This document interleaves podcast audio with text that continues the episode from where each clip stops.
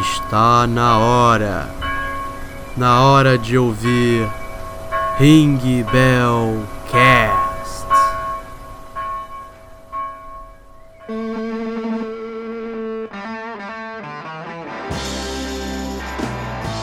Trasvutia Drugs, bem-vindos a mais um episódio do Ring Bell Cast aqui em Fase 6K. E sem eles não ter, nunca teria graça. Também temos outros participantes. Lulu? Fala, galera. Só isso. É. Khabib, Oi, senhoras e senhores, eu sou o Khabib e. Luke, eu sou seu pai. Essa é a melhor Não. frase dos vilões. não, Luke, eu sou seu pai. E, por último, mas não menos importante, Eros.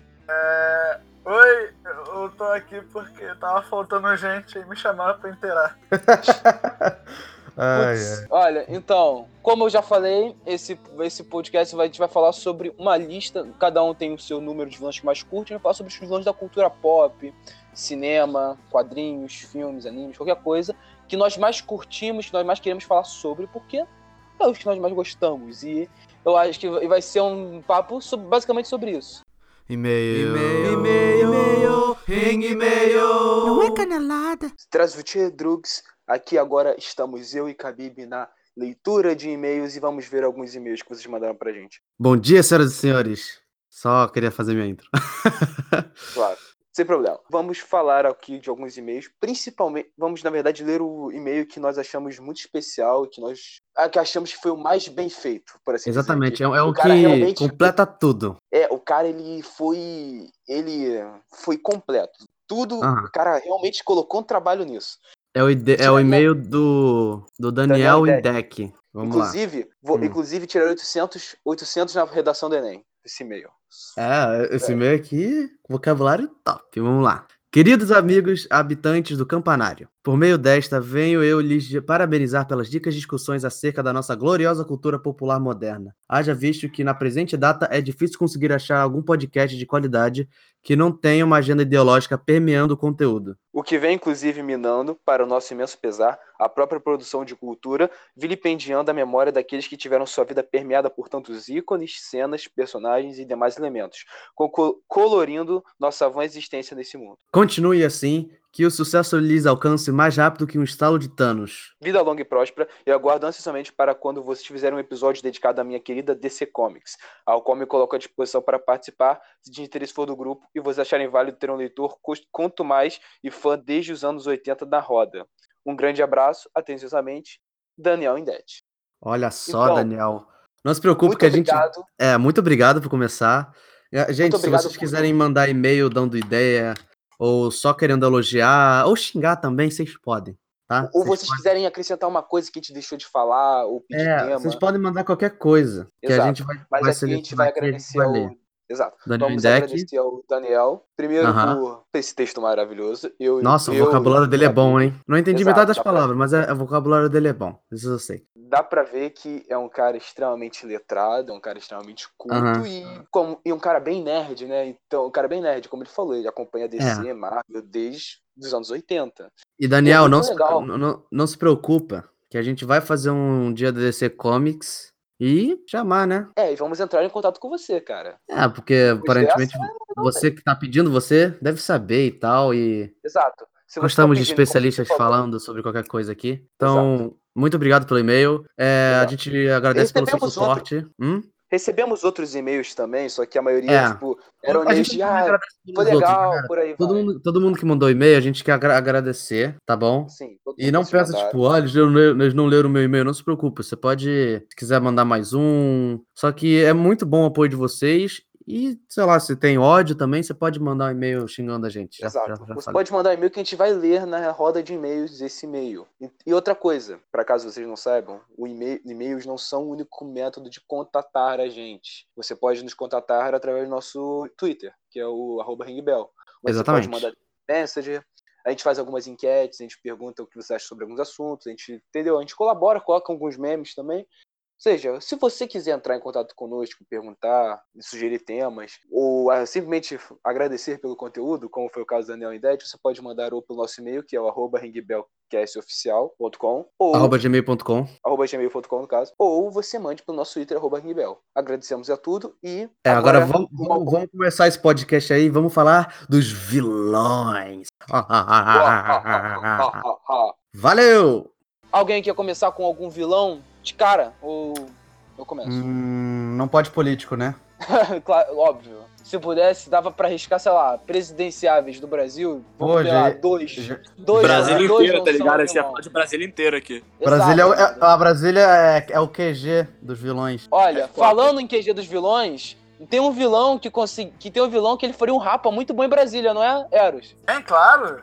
Quem mesmo? Mentira. Pô, eu falei, o vilão faria um rapa em Brasília. O Kira Ah, mata tá, bandido. é a Kira, foi mal. Ah, porque é, eu tava pensando em começar falando, tipo, é, que minha opinião sobre vilões é que existem vários tipos de vilões, sabe? Tem.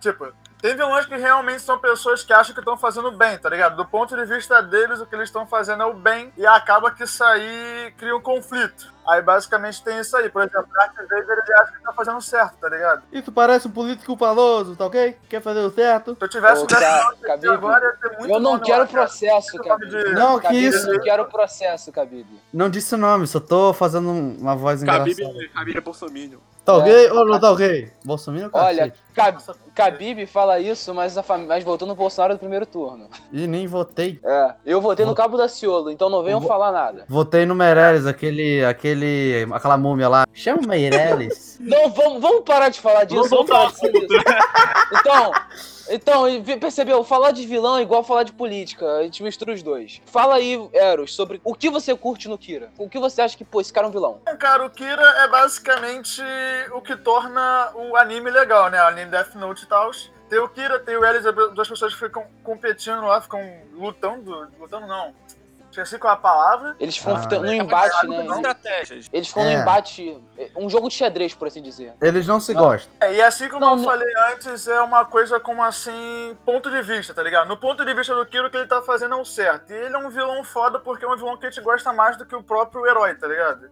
Pra cacete. torce Não, pra mas vamos também falar. Vou falar também os meus méritos que eu tenho a Death Note. Que, claro, a primeira parte pra mim é sensacional. E eu vou falar uma parada aqui, ó. O Death Note é um anime onde o protagonista é o vilão da história. E como outro vilão que eu vou citar mais no futuro, que eu vou citar mais pra frente, a gente, pelo menos no começo, a gente se pega vendo o ponto de vista do Kira e falando: o que o Kira tá fazendo é certo. Tudo que o Kira tá fazendo faz sentido. Se você for parar pra ver, inclusive o Kira ele critica as Kira de um jeito ou de outro, ele acaba criticando alguma, as pessoas que seriam contra ele. Falando no pri- primeiro episódio, né, que as o cara fala de hipocrisia, de que ah, matar é errado. Mas quando tá em casa, sem ninguém vendo, sem nada, ele solta, ele, ele vê as injustiças do mundo, vê crimes, paradas morrendo. Você já pro... e vê que esse cara merecia a morte. Essa pessoa merecia morrer, por assim dizer. E a construção do Kira, o jeito que a gente vê o Light, por assim dizer, tudo que ele Não, representa, é é muito. É, toda a evolução dele de começar como carinha que quer fazer o É bem pra. Eu que- quero ser o deus do novo mundo pra um psicopata megalomaníaco é muito interessante e pra mim é o que também faz ele ter um lugar na nossa listinha. A motivação dele é bem trabalhada também, entendeu? Tem muito vilão aí que, pô, todo vilão tem um objetivo. Ninguém é vilão porque, ah, quero ser malvado. Quer dizer, tem, né? Só que isso aí é um vilão ruim. Não, é, ser vilão mal trabalhado, vilão de É, Nanatsu no. Taizai, por exemplo. O- a motivação dele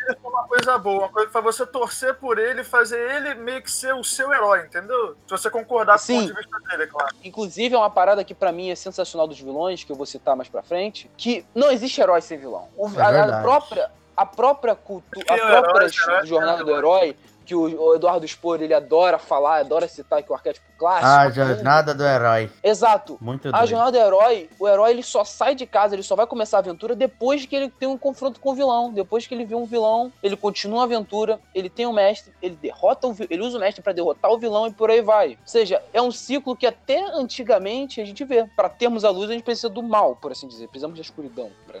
É que é, pra ter a sombra você tem que ter. Eu ia falar um negócio, esquece. Não vai ser. Não ia fazer sentido nenhum. Continua. Outro vilão que eu queria também citar, mas pegando porque ele falou de. Porque ele pegou. Porque a gente sempre torce por vilões, e o meu vilão que eu sempre torci e ele nunca ganha. Eu fico muito chateado com isso. Doutor Destino, Victor Von Doom dos quadrinhos. Ah, sim. Nossa, ele é muito foda. Olha, eu vou falar uma parada. Eu lembro quando eu li a Guerras Secretas pela primeira vez. Eu, da Guerras Secretas, eu tinha, sei lá, era moleque, devia ter 8 anos quando eu li a Guerras Secretas. Eu pirei. O plano que ele fez pra pegar o poder do Beyonder, não só isso, mas todas as histórias do Quarteto Fantástico com ele, e principalmente, se você ouvinte que está ouvindo isso e gosta de quadrinhos, principalmente da Marvel, vá co- correndo ler os Contos do Destino, o livro do Destino, se não me engano, que é o quadrinho que mostra toda a trajetória dele. Cara, o destino, ele passar pela filosofia dele, de que ele segue um destino, que ele está predestinado, e todos os passos pra ele ir um de cada vez, pra tudo que ele faz, pra que ele tem, pra mim ele é muito mais digamos assim, a- eu me afeiçoo muito mais com ele, eu me vejo muito mais nele do que me vejo no, no Reed Richards, no Senhor Fantástico, por exemplo. Porque ele é Ah, tão sim. nice guy. Mano, o cara usa uma Doutor máscara de Destino. metal. Não, não é nem isso. Sabe por que ele usa máscara de metal, né? Não. Não é por causa da cicatriz. Que, inclusive no quadrinho explica. Spoiler pra quem não leu o quadrinho. Vou começar. O Doutor Destino, ele nasceu na Lactivéria, que é um país do, do leste europeu comunista, tudo ferrado, e ele era de um grupo de ciganos. A mãe dele, ela era uma cigana que fazia pactos com demônio, parada assim. Tem um momento que ela foi morta, e como ela fez pacto parada assim, ela foi, a alma dela foi para o inferno. Ele era um cara muito inteligente, e ele estava vendo os dois vertentes do mundo. Ele, tava, estu- ele estudava tanto a ciência, que era um gênio, como a magia. Tanto que nos quadrinhos ele tem o mesmo poder, o mesmo conhecimento mágico que o Doutor Estranho. Ele poderia ser até o Mago Supremo. E ele utiliza uma máquina para viajar por dimensões para ir até o inferno tentar salvar a mãe dele. E as cicatrizes que ele tem no rosto são, digamos assim, o toque do demônio nele. O que torna, fazendo ele ter pesadelos. Ele, toda vez, ele se lembrar de impotência e da fraqueza dele de quando ele foi pra lá e não conseguiu salvar a mãe dele. Cruz credo. E ele passa por algum. Passa, vai e vem. Até que ele vai aprender mais sobre a magia e tecnologia no monte do Tibete. E lá ele pensa: eu não sou um humano, eu sou fora do mundo. Eu sou, um, eu sou o destino, eu sou acima dos outros homens. E como você é acima dos outros homens? O cara, ele. Você é em carne e osso. E por isso que ele se reveste com aquela armadura de metal, aquela máscara. Pra com que ele perca completo contato com o mundo exterior, com que ele tenha uma fortaleza protegendo ele e o distanciando das pessoas normais, tornando ele assim acima delas. Pelo menos é muito irado todo esse conceito, pra mim, o Doutor Destino. É muito maneiro mesmo. É. Acho bem legal. É. Isso Ninguém legal. vai ter um comentário sobre o Doutor Destino? Hum. É, é que eu não, eu não acompanho muito os quadrinhos do Doutor Destino. É, é que ele Eu usa acho uma capa verde, que ele é um cara maneira. inteligente, entendeu? Você pode ver qualquer sériezinha que forem criar, qualquer coisa que forem criar, coloca ele como vilão, porque tem como, enca- tem como encaixar ele em muita coisa, entendeu? Ele é um cara inteligente, tem como colocar ele em vários arcos. Exato. Ele não é só um cara Tem afeiçoável. principal. Tinha um desenho magia no Jetix, eu não me lembro, que era o. Aquele da Marvel lá, que era tipo os pequenininhos, o vilão era o do Destino. Exato. Porque o Doutor Destino, ele pode ser aplicável em tudo. O Doutor Destino, ele é um vilão político, porque ele é um ditador na- no país dele. Ele é um vilão tecnológico, ele é uma ameaça mundial, porque ele é um gênio tecnológico. E é uma ameaça, tipo, até pra vilões como o Doutor Estranho. E porque ele também é um mega mestre na magia. E é muito maneiro você ver que tem um quadrinho, inclusive, que eu acho sensacional do Doutor, Estranho, Doutor Destino, que ele pede pro Doutor Estranho, pra, porque o Doutor Estranho, pra eles dois irem numa cruzada pra ele resgatar a alma da mãe dele no inferno, que na dimensão do Mephisto. Mano, os quadrinhos que o Doutor Destino aparece é muito maneiro o tom arrogante dele e, digamos assim, o jeito que ele é acima das outras pessoas, o jeito que ele mostra a genialidade dele e que ele transparece isso pra nós. Não tem como não torcer pro Doutor Destino quando você vê esse tipo de coisa acontecendo. Bem legal que ele também ele tem a motivação dele, a motivação dele é uma coisa legal, né? Que não é que nem. Tipo, tem muitos vilões do Homem-Aranha, por exemplo, que a, a motivação deles é só roubar banco, entendeu? Roubar dinheiro, de coisa. Ele não, ele vai um pouco além disso, tá ligado? Isso é um vilão que tem um propósito maior do que só luxo, digamos assim. Exato. O propósito dele, primeira parada, tanto que nesse quadrinho da Contos de Destino fala muito bem disso. Primeira parada que ele viu na vida dele: quero resgatar minha mãe do inferno. Que a, minha, a alma da minha mãe, eu tenho que salvar a alma dela, que ela tá sofrendo, tá passando por isso tudo. Depois legal. disso, ele passa por outras coisas. Que doido. Não que era pra falar tão, tão bem Sim, assim do sim. eu teria falado melhor do que ele. Agora eu tô me sentindo até envergonhado. Esse dia que tá primeiro, pô. Tudo bem. Aí, cara, é uma outra parada que eu acho muito irada do Doutor Destino, que eu curto muito do Doutor Destino falando, é que a gente vê que ele tem várias paradas que ele fez no momento universitário que ele podia ter ajudado o governo americano a ficar do tipo multibilionário, mas ele não fez, porque pra ele dinheiro é uma parada, digamos assim, inútil. Pra, pra ele, ele tem objetivos muito mais importantes que isso. É, exatamente. O objetivo dele vai além de dinheiro, além do, do senso comum que diz, ah, seja rico, entendeu? Ele quer coisa acima disso. Isso que é um vilão legal. Exato. E outra parada que é muito maneira, que no mais arcos atrás do Quarteto Fantástico, eu também sou muito fã, a filha do Reed Richards, ela pede, a filha mais novinha, ela pede para o Doutor Destino ser o tutor dela, ele criar ela. E ele tem uma relação com ela, como digamos assim, os, ele fosse o padrinho dela. Ela fica na Lactivéria, ele ensina ela as coisas e ela meio que ensina ele. E ela tira um pouco esse pedestal que ele tem de estar acima de outras pessoas. Ela, ela humaniza o Doutor Destino. E é muito irado você ver isso, esse relacionamento. Que É bem é um legal, vilão mano. que dá pra ver que, mesmo ele se colocando acima de nós, acima dos outros humanos, ele ainda é humano. E é bom ver ele meio que descendo de patamar, ou ele, os momentos que ele desce de patamar, ele chega à conclusão de que eu sou um humano, não tem como eu fazer isso, não tem como fazer aquilo. Também os momentos que ele se auto-lembra quem ele é, que eu, eu sou do Destino, eu sou isso, aquilo, os planos dele. Por isso que ele é o meu vilão favorito de quadrinhos. Depois dele vem o clássico, o previsível, o que todo mundo vai falar, o que todo mundo vai falar, o que inclusive o Lulu colocou nessa lista, É o Coringa, né? óbvio. Coringa. Tem como, né, cara? Coringa O cara é um muito, vilão cara, o incrível. cara é muito doido. Você fala de vilã, a primeira coisa que te vem à mente é esse cara aí mesmo. Mano, o o Coringa é a primeira coisa. Coringa, né? É, tem uma frase que eu pensaria no Coringa, né? Que, tipo, se você levar em conta a história dele, é a Eu vou frase mandar o Uma Batman. frase pô, que, tipo, se identificaria com ele é aquele negócio, tipo, ou você morre como herói, ou você vive o suficiente, o suficiente pra se tornar vilão, né? Porque tem esse esquema da origem dele, como o Coringa, é ele ter a esposa dele lá, muitos anos atrás, nos quadrinhos, é claro, muitos anos atrás ele ter a esposa dele e a filha dele. É Pedra filha ou Mortal, filho. né? Sim, sim, sim. A história da Pedra Mortal, ele é um comediante falido de stand-up, parada assim, palhaço. E tem tipo uma de coisa. Família pra criar. É, ele tem uma esposa que ela. eh, tem uma esposa que apoia ele e tudo, mas que ela tá grávida. Ela ficou grávida e ele não tem como. Ele mal consegue sustentar os dois, porque ela não trabalha, tá grávida. E aí ele se torna dar uma criança. fica todo nervoso, mas ao mesmo tempo ele ama a família e quer, quer É, e sustentar por isso que ele vai pro. Por isso que ele arruma um assalto de banco no começo pra poder salvar o. E, Não, tanto não, que, não me não engano, é assalto a banco, pra poder não. ganhar dinheiro. Não, Não. assaltar aquele laboratório É, químico, é um né? laboratório químico, né? É que o Batman ele aparece naquela noite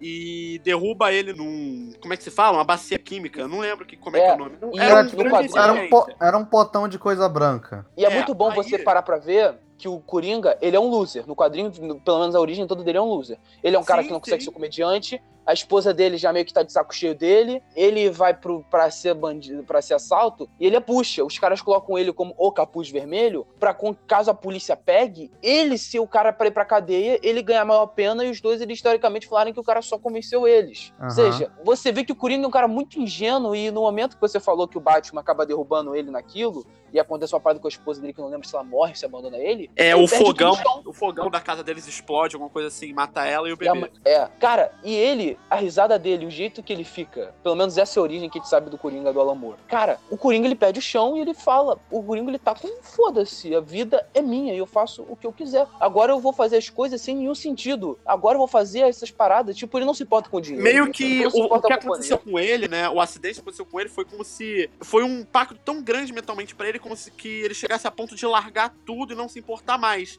E, é isso, e foi isso que meio que fez o- ele gostar muito do Batman, dessa relação do Batman e tal. E meio que, tipo, o Batman, ao mesmo tempo que fudeu ele, foi a salvação dele, sabe? Porque senão ele não ia ter muito sentido, tipo assim, o que eu tô fazendo, entendeu? Senão, ele ia continuar sendo um comediante fracassado. Sim, já sim. tendo Ele- uma vida infeliz. ele Não, tipo, o Batman foi a ruína dele e ao mesmo tempo a libertação. Ele vê o É. Batman. A razão, Acho que ele deu um viu o Batman como propósito pra ele? Deu um propósito pra vida dele. Ele tem tipo Sim. um crush no Batman, por causa que se não tivesse o Batman, ele ia ser só um cara. Não, e o um- engraçado um é que a relação que o Coringa cria com o Batman, o Batman também cria com ele, né?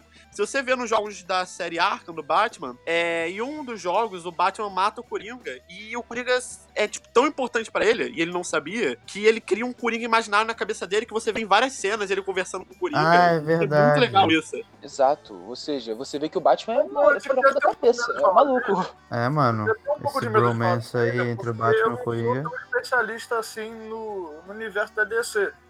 Uhum. Mas só que, pô, uma coisa que eu vejo muito é a fixação de Bat- Batman e Coringa, assim. É, na- na- em relação à frase que o Vincenzo falou, qual foi a frase que você falou? É, morra Que como ou você herói, morre como herói, ou você vive o vilão. suficiente. É, ou você, mor- ou você vive o suficiente pra se tornar vilão. Isso aí é meio que É. um objetivo que o Coringa tem de fazer o Batman meio que ceder àquele código de conduta dele de não matar. Sim, e matar, e matar ele. E digamos assim, o, o Coringa, como aquela ideia do Coringa da Pedra Mortal, o Coringa, ele fala pro ba a parada, você só precisa de um dia pra ficar doido. Querendo ou não, aconteceu, o Batman, ele é um maluco, treinado com dinheiro, que sai na rua batendo em bandido e não mata ninguém. Exatamente, exatamente. E o Batman passou por um dia ruim que os dois pais morreram na frente dele. Então, o Batman passou pelo mesmo maluquice que o Coringa, só que por uma razão de sorte, por assim dizer. Porque imagina se ele fosse o contrário, se ele virasse um bandido que atirasse nos outros, um bilionário, podendo comprar juiz, comprar sentença, sair impune. Exatamente. Imagina se fosse- o maior mafioso que existe, tá ligado? Exato. Ou seja,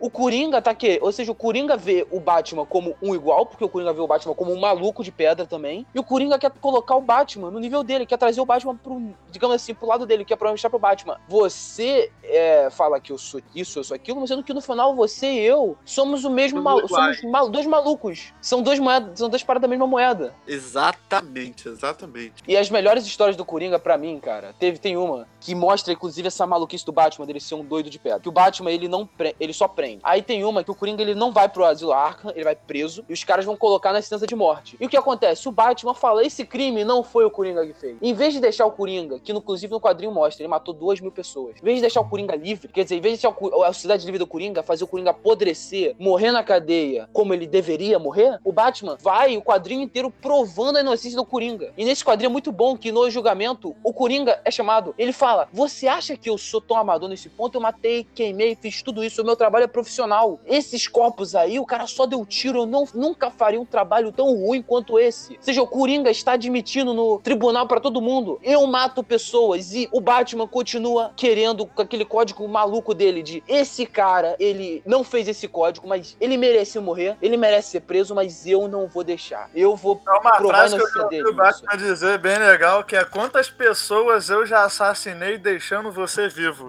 Exato, no, no Cavaleiro das Trevas. Tanto que o Cavaleiro das Trevas é muito maneiro, que é o último confronto do Batman e Coringa. Que o Batman tenta quebrar o pescoço do Coringa, mas porque ele é tão doido com essa parada de não matar, ele quebra errado. Ele não consegue dar o golpe final, o final blow pra matar. E o Coringa, ele ainda tá vivo um tempo, e ele fala: no final, só você e eu vamos saber que no último momento, se você tivesse dado um centímetro a mais, você teria me matado. No final, você e eu vamos saber que você é um covarde que não teve a capacidade de acabar com tudo isso. Ou seja, não tem o que dizer do Coringa, cara. O Coringa é incrível. Ele te desestabiliza tanto fisicamente quanto mentalmente. É incrível. É. É porque é, o que ele faz não faz muito sentido, ele só tá criando caos. É tipo assim, ele não quer dominar nada, ele só quer. Ele tá, ele tá entediado, ele tá tipo, Exato. pô, vou, só vou explodir o Acho é aquilo hospital. que eu falei sobre a razão que motiva os vilões, tá ligado? Tem várias motivações pro vilão. Tem aquele vilão que é, tipo, muito, muito bem trabalhado, que tem um propósito foda, que, tipo assim, ah, ele é vilão por causa daquilo, e você pensa assim, cara, se eu tivesse no lugar dele, eu também seria um vilão, eu também faria isso. Tem aqueles vilões que são ruins, que são um propósito bosta, que você fala, nossa, mano, sério isso? E tem os vilões que são meio que insanos, tá ligado? Tem aquela insanidade que você não pode dizer, ah, se eu tivesse no lugar dele, porque ele é meio maluco, tipo, Coringa, o Broly era um exemplo, né? Só que agora ele tá um pouco mais racional nesse último filme aí. Exato. Inclusive, eu vou falar uma coisa pra. Inclusive, vou falar uma parada. A- você, garotinho, garotinha, qualquer gênero que tem. Se você vier falar, ai, como eu me ai, como eu me identifico com a Arlequina, que é uma psicopata, como eu me identifico com o Coringa, que é um psicopata, você não sabe que é um psicopata. O Coringa, ele metralha pessoas na rua. O Coringa é dono de máfia. O Coringa queima dinheiro. O Coringa, ele abusa da Arlequina. A Arlequina é uma maluca também. Ou seja, O Coringa, você o Coringa que- passa a noite assistindo é, Felipe Neto e Lucas Neto, mano. Ele é doido. Exato, aquela parada, você que tá ouvindo, olha, você que tá o- que se acha isso tudo, só porque você curte a Girls of Comics, por exemplo, você não tem moral nenhuma pra falar, eu, sou- eu me considero Coringa. Sabe quem o Coringa é mais pare... se afeiçoa com o Coringa? O cara que tá no hospício, amarrado assim, amarrado numa camisa de força, preso naquele quarto acolchoado. Vai com calma, cara. Olha só, eu conheço um cara que sai na rua atirando em pessoas e ninguém acha ele legal. Mas ele não se fantasia de palhaço, né? Talvez se ele se fantasiar de palhaço, as pessoas comecem a achar um cara super legal. É que aí fica mais engraçado. Tá. Olha, eu vou falar agora de um vilão, bandidão também, que a gente vê. Eu não sei se vocês assistiram. A saga do Poderoso Chefão. Alguém aqui já assistiu? irada. Não. A, a- a gente vê a história dos, Mesmo, eu deveria dos ter mafiosos. assistido, mas não. Cara, eu li o livro e vi. Eu li os dois livros e vi os filmes. Cara, a gente vê a história do Michael Corleone. E vemos a história da família Corleone, por exemplo. Na família Corleone, eles são bandidos, eles são homens violentos. Mas, digamos assim, o Santino, o próprio Dom Vito Corleone, eles têm um código moral. Eles não fazem determinado número de coisas. O Michael, que começa como o cara bonzinho, o cara que serviu o exército, foi pra uma boa universidade, quer fazer política, quer fazer coisas boas e tudo mais, ele vira o pior mafioso que ele vira o pior mafioso de todos eles daquele. Ele mata o próprio irmão, ele mata a família, ele mata sei lá quantas famílias que o pai dele tinha jurado. O meu filho morreu, o seu filho morreu, vamos parar com essa parada agora. Ele espera o pai morrer, mata essas pessoas, ele mata o cunhado dele, tudo bem, cunhado na família, mas ele mata o cunhado dele, ele mata o próprio irmão, cara. Você vê a transformação do Michael Corleone e vê no terceiro filme ele se arrependendo, quando ele fala pro padre lá no Vaticano, ele fala, ele não fala nem eu matei o meu irmão. Ele fala, eu tendo arrependimento, ele fala, eu matei o filho do meu pai e o filho da minha mãe. Teoricamente, teor- ele teria pecado duas vezes. Que E dá pra ver que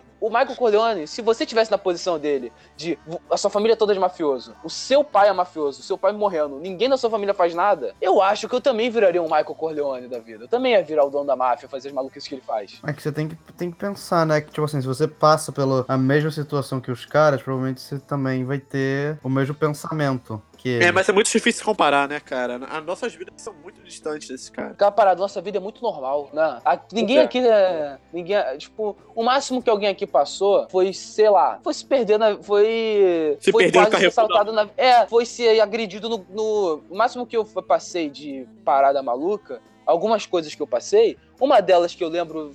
Foi ter sido agredido no aniversário Guanabara, cara. Eu nunca vou passar por uma situação dessa. Não, aniversário Guanabara é foda mesmo. Uhum. Cara, o aniversário Guanabara é o, Hun- é o Hunger Games. É os Jogos Vorazes, Não, é cara. Battle Royale. Todo mundo entra no ônibus de batalha, entra no ônibus. No, É, exato. É o Fortnite. O. Forte de noite. É, Forte Noturno. Ali fosse uma rodinha Outro e. Eu entro lá nem pra comprar nada. Eu Exato. entro lá só pra bater nos outros e vou embora. Exato, aí. Olha, eu fui com a minha mãe, cara. Eu, vi, eu fui com a minha mãe e minha mãe tava tão no frenesi que ela me empurrou pra pegar uma parada. Me empurrou, eu tava do lado dela. Deu friendly fire ainda. Pô. Mas que outros pariu. vilões, mas outros vilões que vocês podem falar agora, que vocês querem. Hum, Eu queria falar do, do complementar o que eu falei sobre o Kira, né? Que eu não sabia que podia Ah. falar tanto. Eu achei que era pra falar pouquinho. Mas... Não, Ah, tá, então então fale mais pouquinho. sobre o Kira, o deus do novo mundo. Ah, tá bom. Vem cá, vocês vão, tipo, eu posso repetir o que eu falei antes? Vocês vão reeditar assim, cortar o que eu falei antes? Tipo. Não, não, deixa Não, assim fala mesmo. aí, cara. Deixa esse mesmo. Tá legal, cara. Kira, beleza, cara. O Kira conta a história de um estudante, Kira, vulgo Light Yagami, que simplesmente acha um caderno com poder, pica das ideias de matar os outros, tipo, só escrever o nome da pessoa. E, e o que é legal nesse vilão é, é a forma como ele reage a isso, porque se a pessoa é um estudante normal, um estudante, tipo, pô, se acontecesse com você, provavelmente você não faria isso, entendeu? Mas o que torna ele tão foda é aquilo, o sangue frio, a inteligência que ele faz de um garoto normal querer se E tornar. tem outra parada que dá pra ver. normal Desculpa te interromper. Tem outra parada que dá pra gente se ver do Light Yagami sobre isso. Quando o Ryuki, tanto no mangá quanto na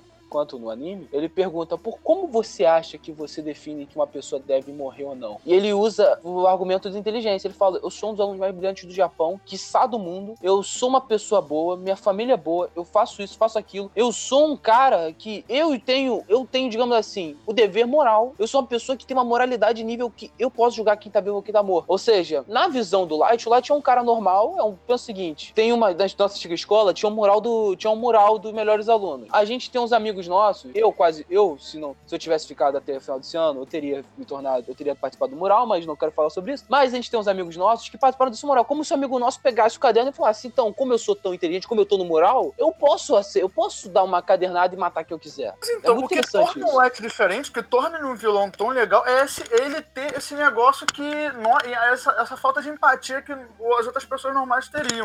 ele se acha bom bastante pra poder julgar quem deve viver ou morrer. A verdade é que o Light, ele é um vilão, mas é porque ele é um vilão que mostra o que a gente quer por dentro, entendeu? Ele mostra o politicamente correto contra o, o correto aos olhos que, por exemplo, um cara vai matar sua mãe, cara, você vai ficar com vontade de matar o cara, entendeu? O Light é aquele vilão que, tipo, mostra o que você realmente quer, que é matar o cara e contra. E o, o certo ali, o Hélio, o pessoal, os, os mocinhos da história seriam politicamente Inclusive, corretos, que é o que não deve É matar. interessante a gente ver, é interessante a gente ver que o L, ele é a favor de uma morte perante julgamento. Tanto que ele fala, eu, quer, eu vou te prender e por causa dos seus assassinatos você vai ser condenado à morte. Ele não vai, digamos, o Light, ele é o júri, juiz e executor. O, o L prende o cara e leva para um julgamento. Tá legal, é. pena de morte não resolve nada, não.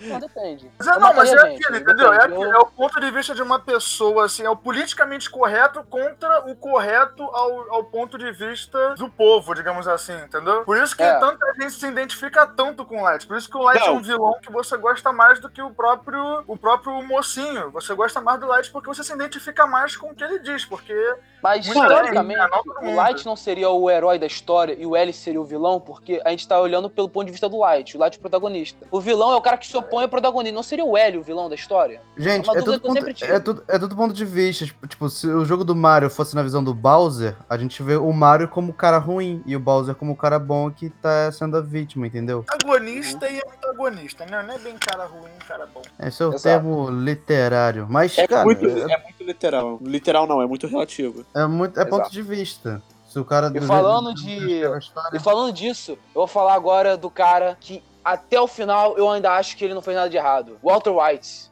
Heisenberg. Ah, Ah, Deus, cara, aí. muito Bom, é, muito bom, realmente, cara, muito Say, bom. say my name. Sei eu não, my assisti- Não, na moral, eu não assisti, ó, eu não assisti Breaking Bad, impressiona- mas, O que mais mas me eu sei, eu sei impressiona um pouquinho. nele é a evolução do personagem. Meu Deus, aquilo foi extremamente bem trabalhado, como um cara comum. Mostrou, tipo, todos os pontos de vista, todos os pontos de vista, todo, todos todas as fases que um drug dealer passaria, tá ligado? Passa aquele negócio de ser um trabalhador comum e aí é, começar a fazer coisa errada e sentir o orgulho, querer ser reconhecido por aquilo e como uma outra pessoa vai coisa. se tornando orgulhosa, se torna malvada, se torna, tipo, quer ter moral, entendeu? Por causa do poder que ele tem. A transformação dele, parada que eu o vi- foi muito boa. Que eu vi que o, o Walter White, a gente vamos ver a primeira temporada, o primeiro episódio, antes dele descobrir que tem câncer. Que era o Walter White? Walter White era um, era um, era um senhor de idade. Ele ganhou um, ele ajudou na criação de um prêmio Nobel. Ele foi um, Nobel. Ele ganhou um Nobel. Ele criou uma empresa que, por causa de relacionamento, que a mulher corneou ele com um amigo, largou ele, o cara ficou mal, vendeu a parte da empresa, que ficou bilionário, ele ficou na merda. Ele não queria. Ele, pra, ele vira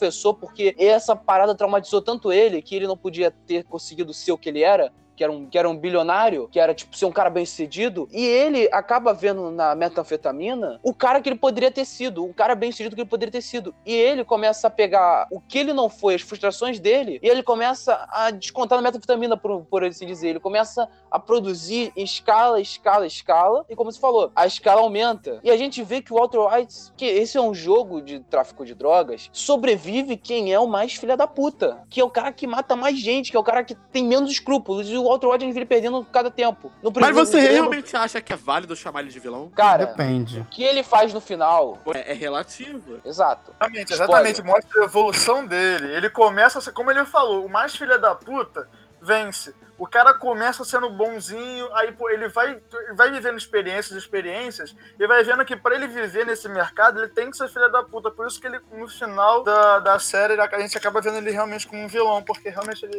É. uma espada ali do mal, tá ligado? Caio, spoiler aqui. Aviso: spoilers. Pule para 36 minutos e 42 segundos.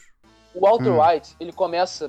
Ele começa com uma parada nobre. Inclusive, até o final eu defenderia ele. Se eu, ganha, se eu fosse no júri defender testemunha, eu ia falar: nunca esse cara venderia metanfetamina. Esse cara é um homem de bem, é uma família, nunca faria nada de errado. Eu, pessoalmente. Ele começa com a parada de prover pra família que vai morrer. Aí a gente vê que ele não mata um cara. Ele precisava de 700 e poucos mil dólares pra pagar a hipoteca, faculdade dos dois filhos e pagar todas as contas que a família ganhava pra não passar fome nem nada o emprego da esposa talvez desse uma ajuda, por aí vai. Mas pra zerar a conta da vida toda, precisaria de 700 mil dólares. Ele consegue isso já na segunda temporada, mas ele continua no negócio porque é o orgulho dele. E aí a gente vê que Pra ele se manter aí, primeiro ele mata o Crazy Eight, que é o carinha no comecinho, que era um traficante. Aí você pensa, pô, era vida ou morte, o cara ia matar ele. Beleza. Aí depois disso, ele explode a parada do Tuco e ele acaba arquitetando a morte do Tuco. Ele deixa a Jane, a, a ex-namorada do Jesse, morrer. Ele, ele orquestra o assassinato do Gale, que é um outro cara, pra ele sobreviver. Mata o Gus, mata o Mike, que não precisa, inclusive, algumas mortes não precisavam nem fazer.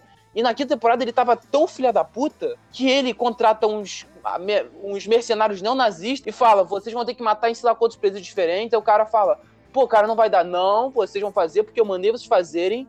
Ele dá ricina, que é veneno pra criança, pra morrer, pra chantagear o Jesse, pra ajudar a levar a bomba. Ele usa, tipo, o que ele faz no final da série, no Não, mundo Jesse, real, ele é um mega vilão. Pra criança, pro Jesse achar que foram outras pessoas que fizeram aquilo. Ele realmente ele arma, ele arma tudo, entendeu? Ele foi uma parada muito bem planejada. É, o Walter White, ele é um verdadeiro psicopata. A gente vê que ele é o cara muito fraco, muito que não conseguiu o que queria, muito frustrado. Ele vê que ele pega o, ele vê na metanfetamina não só um meio de no começo salvar a família dele, como depois disso ele vai além, ele vê o cara que eu nunca pude ter sido, o que eu vou ser mais e mais e mais e mais e pegando mais Ele é coisa, barriga, mais coisa.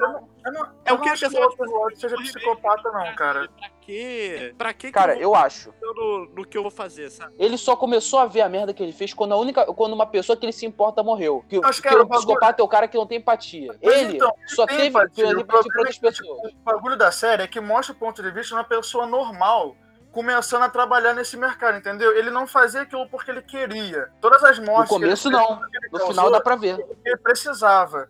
Mesmo no final, é porque ele já tava muito calejado, entendeu? Ele passou por muitas experiências que foram assim, pô, aquele mercado é brabo, né? Você, como você falou, pra você sobreviver nele, você tem que ser filho da puta. No momento que ele foi filho da puta, foi pra. Porque o, o mercado, ele mudou, entendeu? Eu, eu acho que qualquer pessoa, eu acho que não, ele não é que seja um psicopata. Eu acho que qualquer pessoa normal, depois de tudo que ele passou, começaria a ser frio como ele foi, entendeu? Não é psicopata, é frio. Ele matava quando havia tipo, muita necessidade mesmo. Exato. Eu também acho que o. Também, mas como você falou, eu discordo que muita pessoa normal teria parado nos 700 mil, na segunda temporada, por assim dizer. Teria, Muita pessoa depois normal nem conseguiu teria grana. começado o que ele começou, cara. O que ele começou a fazer, pessoas normais não começariam. É isso que faz dele o protagonista de uma série, né? E a Exato. razão pela qual ele continuou, eu acho que, tipo, é por causa do. Não é nem orgulho, tá ligado? Ele fez uma coisa por qual ele tava sendo reconhecido. Como o senhor falou, a vida dele tava uma bosta. Ele começou a, a vender as drogas realmente, como todo o comercializante de droga, todo traficante deve começar assim, entendeu? Começa assim, ah, quero conseguir um dinheiro pra deixar pra minha família e tal, quero ajudar minha família e tal. Só que ele depois, ele vai se acostumando, ele vai vendo, vai pegando gosto pela coisa. Ele mesmo falou no final da série, que ele falou com a mulher dele, Eu fiz porque por mim. não foi por vocês, foi por mim. Eu me sentia bem, eu era valorizado pelo que eu fazia, eu tinha poder. Acho que é mais ou menos essa a, a história do Walter White, por isso que ele é tão bom, tipo, um dos meus vilões favoritos de série. Inclusive, eu vou falar agora de outro cara que é muito odiado. Alguém aqui já leu Berserk? Ah, eu já. Griffith. Eu não. Nossa, eu amo. Puta Griffith. que eu não vou completar. conheço, mas nunca É. vi, nunca li. Não, é um filho da. Não, é um filho da puta. É um filho da puta. Olha, vou, vou. Spoiler. Aviso. Spoilers. Pule para 34 minutos e 54 segundos. Pessoal, Griffith, ele era um cara que tinha o bando do Falcão, pra quem contextualizar. Nesse bando, ele recrutou o Guts, que é o protagonista da série. E eles faziam várias coisas e o plano dele era ser rei. O Guts saiu do bando do Falcão, ele pirou, transou com a filha do rei, foi preso, torturado, tipo, perdeu o físico, o corpo. Eles salvaram ele depois de um ano de tortura, um ano ele preso, sendo torturado. Ele foi pego, tipo, por milhões e milhões e milhões de paradas. Ele não podia mais nem se levantar, não podia se mexer, não podia falar. Não teria. E o bando estava destruído porque foi atacado. Não tinha como ele realizar o sonho dele. E ele vai nos paradas do, sabe, do Berlit, do God Hand, e eles Sim. dão a opção: você quer ser um deus como nós, você sacrifica tudo que você tem, seus amigos, e pelo menos consegue ser um deus, consegue de algum jeito realizar o seu sonho, ou você quer continuar como um aleijado que precisa ser cuidado a vida toda e nunca vai realizar as coisas que você quer? Você faria a escolha que o, que o Griffith fez? É uma dúvida real. Não, eu acho que eu não faria. Eu. Eu não vou julgar vocês. Eu faria. Faria muito fácil. faria porque eu tenho uma coisa dentro de mim que, desde pequeno, eu acho, né? Por, por assistir esse esquema de sempre estar ligado a herói e tal, eu amo o heroísmo. Eu amo a ideia do heroísmo. Então eu meio que construí uma ide- ideologia própria que nem que eu tivesse a oportunidade de fazer o mal, que eu, mesmo que eu seja impune fazendo mal, eu não faria, entende? É meio que eu me boto na, na situação de, do filme Uma Noite de Crime, onde durante uma noite é permitido todos os crimes e você seria impune. Eu não Uhum. nada que seria contra a lei, porque eu acho que mesmo que eu seja impune, eu estaria fazendo errado, sabe? É quanto que eu faria. Então por isso que eu não faria a mesma coisa que o Griffith fez, entendeu? Entendi. Eu faria porque, cara, é uma situação. Pensa comigo, eu tenho um sonho, eu tenho objetivos na minha vida agora. Imagina eu perco todas as minhas capacidades de realizar isso. Eu perco todo. Não só disso. Mas eu perco de, de ver qualquer outra vida. Porque o Griffith não podia mais falar, podia mais se mover, não podia mais fazer nada. Ele era um vegetal praticamente. Sim. Ele era tipo. E do nada ele tem a opção de tudo que você perdeu, você vai ganhar o que você quer de volta. Ou seja, eu na posição Griffith, eu, Guilherme, eu, CSK, se eu tivesse aqui, eu faria o sacrifício. Poderia doer muito, poderia me sentir muito mal, mas eu teria feito o sacrifício. Se eu tivesse na mesma posição, mesma coisa acontecendo comigo, igual, eu teria feito o sacrifício. Como ele Não, até fala. sim, é, com- é Eu matei, ele fala, eu deixei tanta gente que eu lutei, que uma- a gente matou, morreu, tanta gente do meu grupo morreram, tanta gente morreu por causa disso, eu não vou desistir agora. Sim, sim, é completamente justificável. Essa é, é- é literalmente aquilo que eu já falei, é completamente relativo a essa ideia, né? Eu não faria por É. motivos, mas você faria por X motivos. E assim como eu entendo, como eu, obviamente, no que eu mesmo tô falando, eu também entendo o que você fala e concordaria também, mas é questão de escolha mesmo. A gente tem aqui outro ponto, que são alguns outros vilões que... Eles são imparáveis. Eles são... Não tenho... Eles não são, digamos assim, até inteligentes, né? É o Xenomorfo, que você pretende Sim, falar eu, sobre eu, eu sei que o Xenomorfo é um vilão um tanto superficial pra falar, mas é porque eu sou apaixonado por ficção científica e eu não podia esquecer dele. Que para pensar como é a ideologia, o Xenomorfo é a ideia de raça perfeita, sabe? Que consegue Imparável. qualquer coisa. Sim, e eu acho muito legal quão bem construído é o Xenomorfo, a ponto da biologia dele ser bem construída. Todo, todo o sistema or- orgânico dele tem um sentido, não é nada, nada totalmente possível, sabe? Uhum. E, e tem todo esse esquema do xenomorfo botar um ovo e nesse ovo sair a primeira fase do xenomorfo, que é o facehugger, né? Que é o, se não me engano, em português, eu acho que é o estoura-peito, não, ou breast bust. Enfim, eu acho que eu tô confundindo as fases. Enfim, esse facehugger, ele, como o nome indica, ele se agarra ao seu rosto ou ao rosto de qualquer coisa e bota meio que uma espécie, uma espécie de ovo dentro, não lembro bem. Mas esse, esse negócio que ele bota dentro de você faz nascer o real alien de dentro do hospedeiro, né? E aí é nessa. pa- E só que, tipo, o alien que nasceria, que iria nascer, né? Ele tem as caracter- algumas características genéticas do hospedeiro. Então, o que que isso me faz gostar tanto do alien? É legal imaginar o alien é, conseguindo Ele é dominar vil- vilões da ficção. Eu fico imaginando, por exemplo, se o Facehugger domina o Venom, bota um ovo no Venom e o alien que sai tem a, tem a característica do Venom. Entendi. Ele já é a raça perfeita e tem mais as capacidades do Olha, simbionte. Eu tenho uma Não é teoria. imaginar que-. Eu tenho uma teoria minha do Xenomorfo que ele não começou com uma raça perfeita. Que é uma raça, Não, com digamos assim, por evolução. Que, por evolução. Que ele vai absorvendo várias e várias raças, como a raça que vai pelo universo. E eles chegaram num estágio de reprodução que eles tornaram a raça perfeita, por assim dizer. Sim. Foi tipo, provavelmente foi algum hospedeiro super que foi passando de hospedeiro pra evoluir, evoluir pra mais evoluído, até chegando a uma a raça mais né, por assim dizer. Ele tem todo um sistema de defesa e ataque, é, a pele dele é super rígida e o. O sangue é do ácido, o É, sangue é feito de ácido, né? Você machuca ele, você acaba se machucando. É muito legal o, Uhum. o, o Xenomorfo, né? Eu acho é um dos, assim, uma da...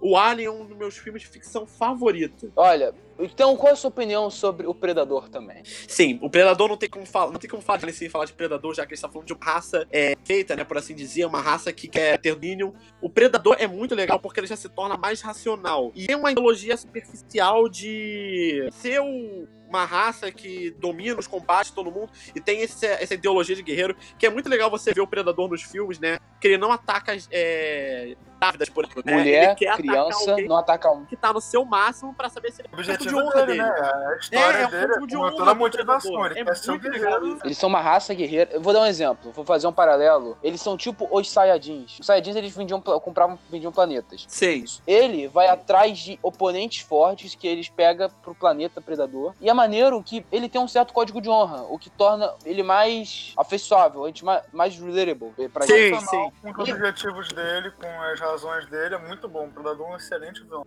É, ele não ataca ninguém desarmado, ele não ataca, ele não mata todo mundo invisível, ele ataca de outros jeitos também. Ou seja, o predador ele tem um certo número de paradas e pra ele perder uma luta é desonra, por isso que ele prefere suicídio. Ou seja, o predador ele é um, é um digamos assim, o predador e o xenomorfo são vilões do terror que pra mim são muito maneiros e que se fossem bem explorados em talvez outros temas como aventura, ação, por aí vai, talvez, talvez não, certeza que seriam muito bons fazendo. E não aquela bosta do Alien vs Predador. Daria gosto de ver assistir, sabe? É, tem mais um vilão que eu gostaria de falar. É. Porque eu. é, tipo, ele é bem superficialzinho, eu só queria comentar rapidamente. Não sei se agora você vai complementar comigo. Mas eu também gosto muito. Que eu tenho o livro, inclusive, li o livro, vi o filme, que é o It, o palhaço, né? Que. Tu leu tu- eu li o. Cara, eu li o, a coisa, o It, quando. Ah, tipo, pô, dois, três anos atrás. Eu não lembro coisa direito. Nem vi o filme, eu só li o livro mesmo. Né, O o, filme eu vi. Sim, não, sim. Foi na- antes, do antes desse filme ter nascido, antes desse filme ter lançado. Era o filme do. Era o filme antigão do palhação. Ah, aí eu sim, pensei, o pa- não vou ver essa palhaço merda. é ridículo, cara. É, aí eu fui ver, aí eu fui ler o livro. Eu lembro que tinha um, eu lembro que no final do livro ele se torna um bicho, que a ideia é o- ele é uma espécie de ser de outra dimensão. E quando ele se torna aquele bicho, ah, virou uma Não. aranha. Não é uma aranha, é um ser que o humano não consegue olhar ele e pega a parada, sei lá, alguma parada na cabeça dele que é mais Porra próxima. nojenta. Que é pra parada lá, Sim, é- porra é- nojenta pra caralho. Essa. E, e, né, Exato. O legal do Pennywise, né, é que, tipo, ele não é um palhaço, né? Não sei se a galera sabe. Quem só viu o filme. Pô, ele não é o sabe. Bozo, né, pessoal? Pessoal, Pennywise ele não é o é um Bozo, dem- não, né? Por favor. Não é o Bozo. Uhum. Ele não é o Bozo, falta de patal, não é nada disso. Se você viu, você viu errado. O Pennywise é um demônio que toma forma de palhaço. Ele, Ele é toma um forma do que alienígena, Ele acha mais Ele- assustador. Eu nem acho que ele é um demônio. Ele é um forma- Eu acho que ele tá alienígena. naquela categoria, pessoal, eu acho que ele tá na categoria do Lovecraft, de seres interdimensionais, Sim, como Cthulhu, é. o Ankar, por aí vai, entendeu? Eu acho que ele é um ser que transita entre dimensões, ele devora alma, vida, de parada assim. Eu acho que é essa a pegada dele, não é uma pegada nem de demônio, nem de... Tanto que o demônio, os demônios poderiam ser um ser interdimensional, né? Direito, mas ele se alimenta do medo das pessoas, é isso, né? É, ele. É, ele medo e vida, as por assim pessoas dizer. têm mais medo. E sua forma criança. principal. Criança geralmente assim, tem mais medo. É. É por causa parada. que ele acha palhaço assustador, simples assim. E outra dica, New Game, quer dizer, New Gaiman não, é o, o próprio Stephen King, ele não é pedófilo, tá? Só porque no livro teve orgia de criança, não quer dizer que o cara é pedófilo, por favor. Não, não. Cara, o livro, cara, o livro é completamente sem limite comparado, comparado ao filme. Cara, é. Ele come bebê, o Pennywise, ele devora um bebê, tem orgia no esgoto. Cara, é Ai, que legal. De criança, assim, acho que, olha, então, eu acho que dependendo do nosso público, a tem uma galera muito, tá, já deve estar no Amazon agora comprando. O submarino. Não, Shut é. up and take my money. É. Sim, sim. E eu tô. Embora um Dá filme pra ver que não é nem patrocinado. Conta o, filme, embora o filme não seja tão bom quanto o, livro, né?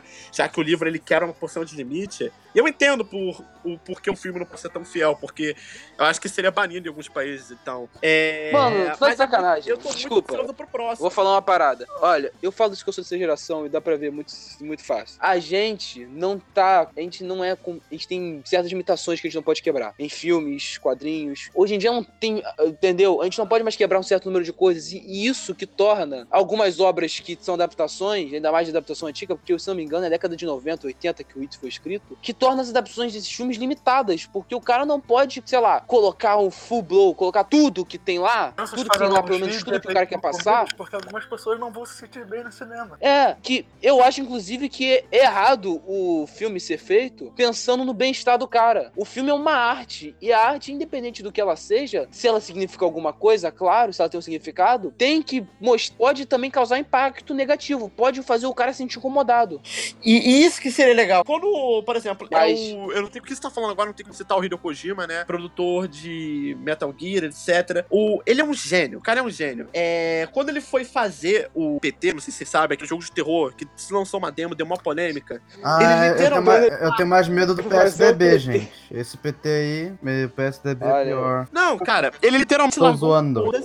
E, e falou assim: vou fazer o jogo, de- o jogo de terror mais assustador do mundo e largar o foda-se pro como a pessoa pode se sentir nauseada Tinha e um causar traumas. Exato. Não tinha no, na, na demo um feto na Sim. parada? Tu- E você podia falar com o feto, e, tipo, se você ficasse muito perto do feto e falasse Daddy no, no headset, o, o feto respondia. É assim, cara, é uma obra de arte se você for pa- parar pra fazer as coisas sem limite, entendeu? Exato. Se você quebrar os limites, você consegue achar paradas tão sensacionais. E por isso que eu acho que tem alguns vilões que conseguem quebrar isso, mas tem outros vilões que nem tanto. Inclusive, a gente tava. Eu queria falar de um outro vilão de máscara. Com uma respiração imponente. Melhor vilão do cinema. Lord Vader! É o, é o cara do V de Vingança. Não, ele é herói, pô. Não, É legal, cara. pra O Darth Vader não. não, não, não tem muita gente que vê esse cara como um herói. Ele realmente é visto só como um vilão, porque realmente ele se desvinculou um pouco, mas é um daqueles vilões que tem a motivação dele, tá ligado? Do ponto de vista dele, ele está certo. No começo da. Todo mundo sabe. É aquela né? parada, o Darth Da saga- Vader- No final, no final o Darth Vader, claro, não tô contando os novos filmes dos sequels, porque ele não tá nos sequels, mas no final, o Darth Vader, ele matou, ele foi ele que salvou a parada, porque se o- ele não tivesse matado o Imperador, naquele momento, o Imperador teria matado o Luke e iriam acabar os Jedi. Não ia ter como esperança. Mas para pensar também não ia ter o, mas para pensar o Kylo Ren não existiria, porque não teria ninguém pra tentar matar ele e ele não iria pro lado do Snoke. Então, se para pensar, se não fez diferença nenhuma o que o Vader fez. É, vale.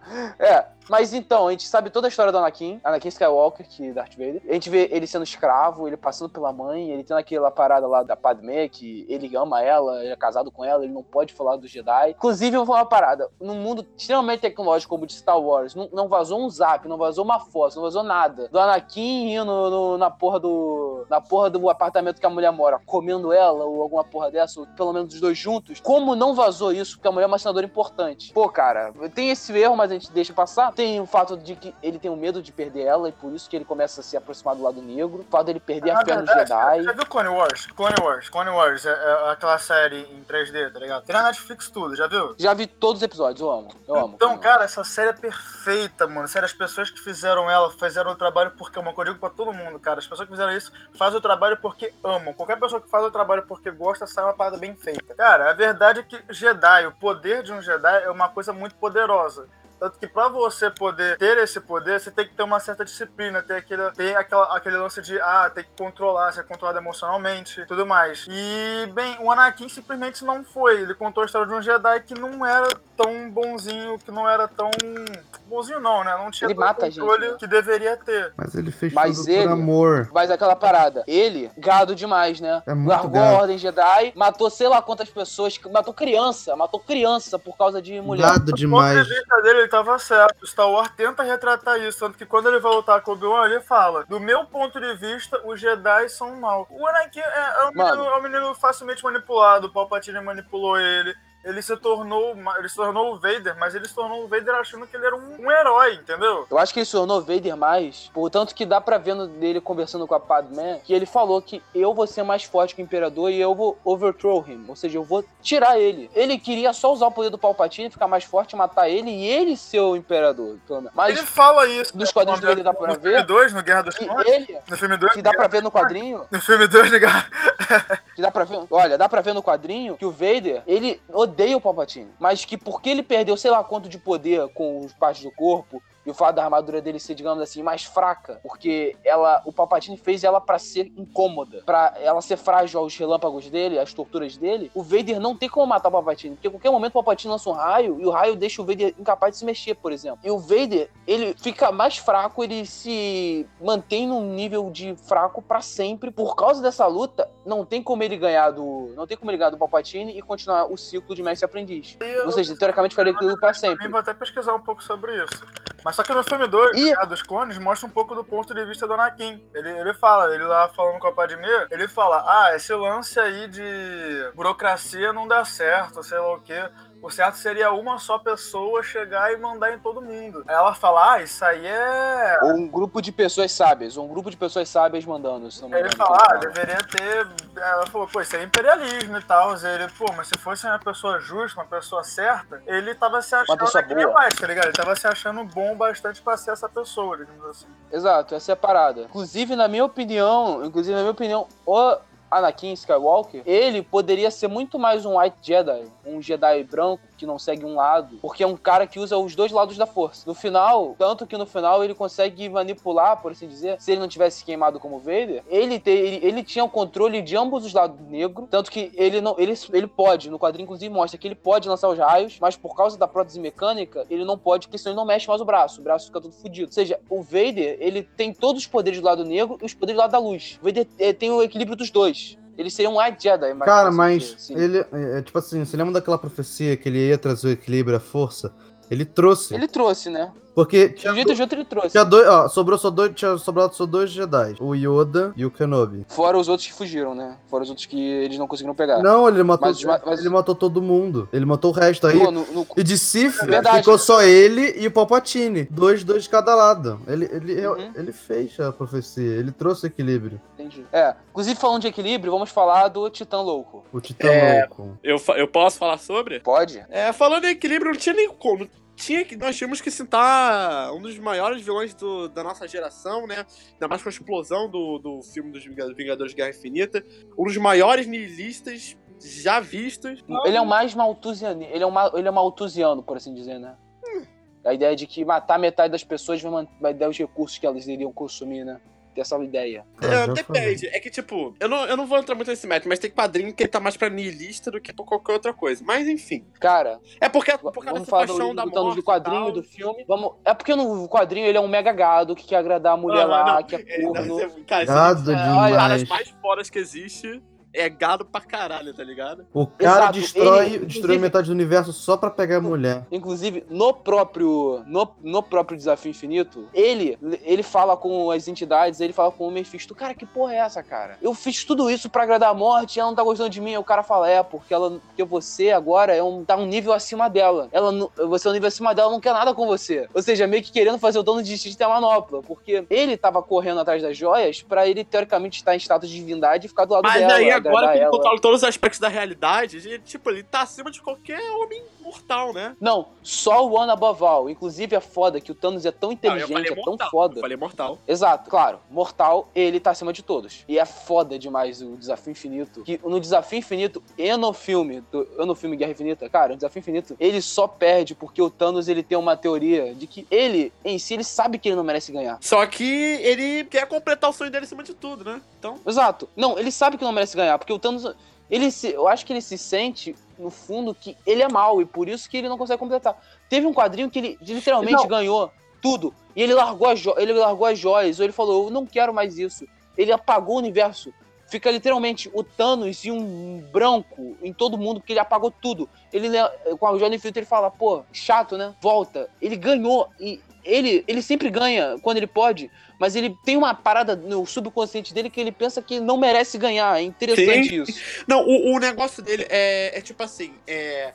O que ele faz é pro bem de todos, só que. Não, esse é o do filme. Não, O do sim. quadrinho é porque ele é Não, eu gado. tô O falando- quadrinho é porque ele é gado. Não, eu tô falando do filme mesmo. O que ele faz é Ah, pro do bem filme. de todos, só que o método dele é ruim. Então o que que acontece? Ele se sacrifica pelo bem de todos, ele se torna um vilão pra depois virar o herói. É meio que isso. Exato. Ele faz o caminho oposto, né? Viva o bastante. Ele morra, no caso, morra vilão ou viva o bastante pra se tornar herói, no caso É dele. tipo, é tipo, não importa os meios, o que importa é o fim, sabe? Então, isso- exatamente. Isso é uma coisa que define muitos e muitos vilões. É, é, os fins justificam o- os meios. O meio. Exatamente. aham. Tem muita gente, muito vilão que você vê. Esse cara tem um bom propósito, esse cara quer fazer um bem. Só que o meio que ele tá levando é uma parada maligna. Maligno. Maligno. Inclusive- Relativo, olha que é relativo. Maligno. Mérito. Maligno. Maligno. Ma- Maligno. Maligno. Mal- Maligno. Não, vai, vai, sai disso, sai Só quem entendeu, entendeu. Quem não entendeu, não entendeu. Quem não pegou Quem não pegou a já referência, Pula Me fora. fudeu. Quem não pegou a referência acabou. Inclusive, eu tenho outro que eu quero falar, que são da série. que Ele é do Senhor dos Anéis, que pra mim é um livro muito especial pra mim. Os três livros, os filmes também, mas os livros principalmente. E é o Sauron. O Sauron você pode falar, pode argumentar aqui no, no- no- nos comentários do YouTube ou por e-mail. Pô, mas o Sauron ele não tem muita personalidade, não aparece muito na trama. Ele pode até não aparecer muito na trama, mas o Sauron, ele é um mal encarnado. O quadrinho mostra muito bem isso. O Sauron é todo o mal que existe, tudo que representa o mal. E vocês estavam falando de obra relativa, Tolkien não é relativo. Tolkien Deixa bem eu, é só, mal. deixa eu só fazer um comentário aqui rapidinho, porque eu não vou falar mais. Que de Senhor dos Anéis eu Sim. realmente não manjo muito. Porque eu não cheguei a assistir ou ler tudo. Mas eu queria falar uma coisa que eu conheço Sauron, eu sei superficialmente, porque é um grande. Né, é um, é um grande. É uma, o Senhor dos Anéis é algo muito grande na cultura pop em geral. Eu, como fã de cultura pop no geral, não tinha como não saber. É, o que eu queria comentar Uhum. sobre é que, tipo, o design do Sauron é absurdamente incrível. Sério, eu olho pro Sauron e eu olho. Cara, sério, dá- eu, queria, é eu queria ver Senhor dos Anéis só por causa do design do Sauron. Entendi. Inclusive, eu vou falar outra parada que eu quero citar, que é um vilão, que a gente tá citando vilões, digamos assim. A gente começou a citar vilões de cinema, eu vou citar mais um vilão de cinema que eu curto muito ele. Não é só de cinema, livros também. Tyler Durden. Alguém aqui leu o Clube da Luta? Ouviu o filme? Não. Não, infelizmente eu não fui cult o suficiente Não, pro você- da luta. Não, vocês não querem quebrar. Muito bom. Clube da Luta. Não querem quebrar. Eu até vi isso, que eu não posso falar Olha, isso. Por- É a Ah, primeira regra. ah, não pode falar. Clube Seguinte. Olha, é o seguinte: o, a gente vê o Tyler Durden, spoiler do filme e do livro. Agora. Aviso: spoilers. Pule para 1 hora, 1 minuto e 8 segundos. O Tyler Durden, a gente vê ele como um vilão, por exemplo. A gente vê ele no começo libertando Edward Norton de algumas paradas da sociedade, falando, e mostrando alguns pontos dele, mostrando que ele devia priorizar a felicidade, não bens materiais, que ele devia ser um cara mais minimalista, que ele devia se importar mais com ele. E a gente vê o simbolismo do Tyler Durden, por assim dizer. Que no começo, o Edward Norton é um cara completamente. É igual o Walter White, cara. Ele é um cara muito fraco, é um cara muito. Ele é um cara sem pai, por assim dizer. Ele é um cara sem modelo, é um cara sem futuro, é um cara Tem figura paterna. ele só vive o fluxo da vida. Ele não cria o próprio, não tem objetivos, não tem felicidade.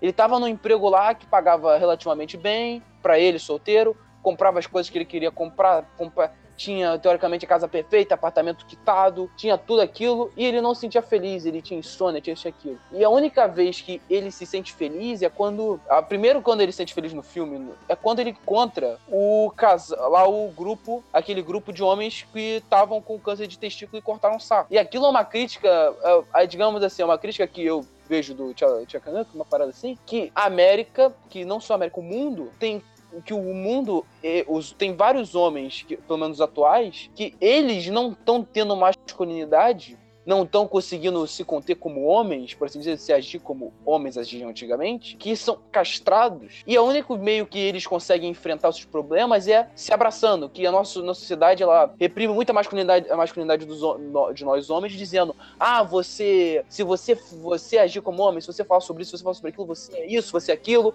tu não pode falar sobre isso, que é a gente conhece pelas nossas mães, pelas outras pessoas, que, e você acaba vendo isso, e você vê, são pessoas, aí você vê isso, o clube da luta que ele cria é uma espécie de libertação, porque é só homens, os homens eles agem com o instinto primal de nós, que é a agressão, que é a porrada. E os caras começam a se libertar e começam a ser manipulados por ele, e ele começa a entrar em questionamentos que ele não é só um vilão porque ele quer ser um terrorista, porque ele não mata ninguém no filme. Ele é um vilão porque ele tá teoricamente quebrando. Ele é um vilão e também libertador. do- é o vilão herói da série. Que ele tá libertando o Edward Norton, mostrando ele uma nova maneira de ver a vida. Mas também é um vilão porque ele tá, por outro ponto, destruindo a vida do Edward Norton e causando um ataque terrorista, por assim dizer. Uhum. Ninguém vai completar nada? Eu Eu realmente não consigo, não consigo complementar porque eu não sei o suficiente sobre o assunto. E tem outro, tem outro vilão que agora vamos falar, só que esse aqui, ele é um vilão da vida real também. Pablo Escobar. Ih, rapaz. Ah, podia faltar. Pablo Soy Cara. a fuego. Pablo para Escobar. Esqueci o nome do, o nome do meio. Cara, o que falar de Pablo Escobar depois de assistir Narcos? Primeiro, salva de palmas pra Wagner Moura.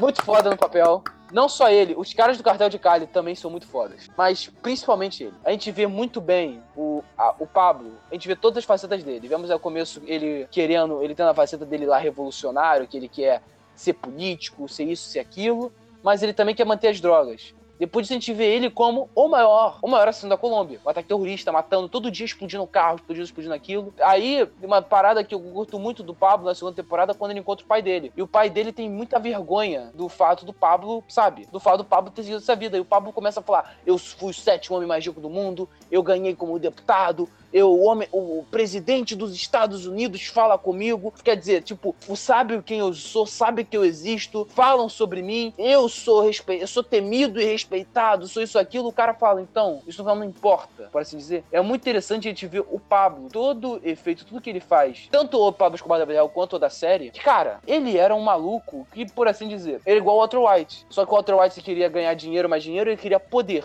Depois que o Marcelo ganhar dinheiro, ele falou: quero poder, quero ser presidente. E dá pra ver a diferença.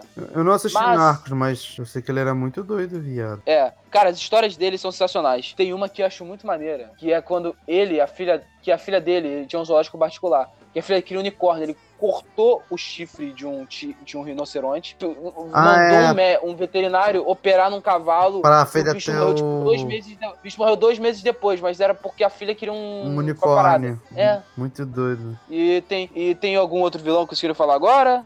Eu queria Anime, falar rapidinho porque eu queria falar do Drácula, especificamente o Drácula do Castlevania, especificamente mais ainda do Castlevania, um anime sim. que lançou, porque o. É legal, eu Ah, acho sim. ele um vilão muito foda. Que é, ele era um praticamente um deus, né? Ali na Terra. Um, ele era é imortal. E, Putz, tipo, agora- ele não tinha nenhum tipo. Ô, Lucas, eu tô me sentindo muito vergonhoso. Eu tô me sentindo muito vergonhado, porque, porra, se tem um bando de vilão e não esqueci de citar o Alconcuro, o Mad Motherfucker, um dos vilões mais fortes que existem, Drácula. Tô me sentindo agora, falando sério, tô me sentindo muito mal por ter. ter Quem? ter- Quem você falou? isso. Eu não citei o Drácula, tô falando, eu esqueci o Drácula completamente, tô me sentindo muito Eu mal. Já. Eu já tô citando aqui agora. Eu vou falar especificamente do anime, se quiser falar de outras versões. Porque ele é um Beleza. vilão muito foda no, no anime, né? É, ele não. Ele é tipo um deus, né? Porque ele é extremamente poderoso. Ele tem. cu- Ele tem. Ele, ele o fato de ser imortal, ele tem um conhecimento absurdo. Especi, especialmente de medicina. Ele invoca demônios. Ele, ele não chupa as Hum, pessoas? Ele, não, ele chupa, mas ele não tem esse costume de chupar o sangue, né? Ah, Hum, Ah, ele não tem costume de chupar. Obrigado demais. O cara chupa sangue. Se ele não chupar, Não, ele morre, não, né? Eu acho que o Obrigado existiu na vida demais. real, não foi? Ele era um cara. Ele Existiu Ele o Vlad.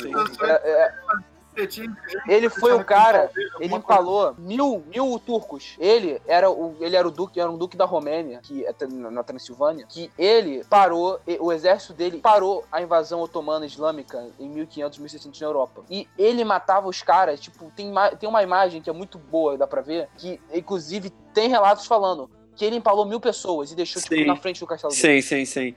Mas só completando aqui a história da, da origem do vilão em si, o Drácula. Porque o Drácula até então não queria manter contato com a humanidade, ao mesmo Uhum. tempo que não queria fazer mal pra humanidade. Até que um dia chegou uma mulher, né, no castelo dele. É Sempre. os, esse- os vilões, Sempre esse vilão é gado, a hein? vida Tô gastando. Esse- Só esse vilão é gado, sei lá, metade dos vilões dessa porra aqui são Enfim, gado. a mulher chegou para no castelo dele, no enorme castelo dele, né? É, pedindo pra ele ser um mestre dele. É. Dela pra ensinar medicina a ela, que ele tinha conhecimento, conhecimento de medicina que ninguém tinha. E ele ficou, tipo, uma humana vindo aqui pedir conhecimento pra mim, que não sei o que lá. E ela achou que ela era honrosa o suficiente pra ensinar medicina pra ela e. No final das contas, se apaixonou por ela, se casou e tal. Mas quando voltou pra cidade pra curar as pessoas, né? Como os métodos de cura dela eram diferentes agora, a igreja acusou ela de ser bruxa e queimou. E quando queimaram o corpo dela, Drácula se formou nas chamas do, do que queimaram, das chamas que queimaram o corpo dela e falou assim: Eu vou amaldiçoar a cidade por mil anos. E realmente amaldiçoou. E a cidade. Não, ele amaldiçoou todos os humanos por mil anos, eu, se eu não me engano. É, e, e, tipo, ele mandava demônios, ele mandava. Tudo, ele criou um exército pra acabar com a humanidade. Ele, literalmente, ele ganhou um ódio pela humanidade que é um absurdo. Né? Ele é exterminar verdade. E quem sobe pra salvar? Exato. Um Belmont, uma maga e o próprio filho dele, né? Se virando contra o próprio pai. É, inclusive, eu vou falar uma parada aqui. O Drácula. Eu, eu sou fã dos Drácula Vampiro. Eu li o Drácula de Bram Stoker.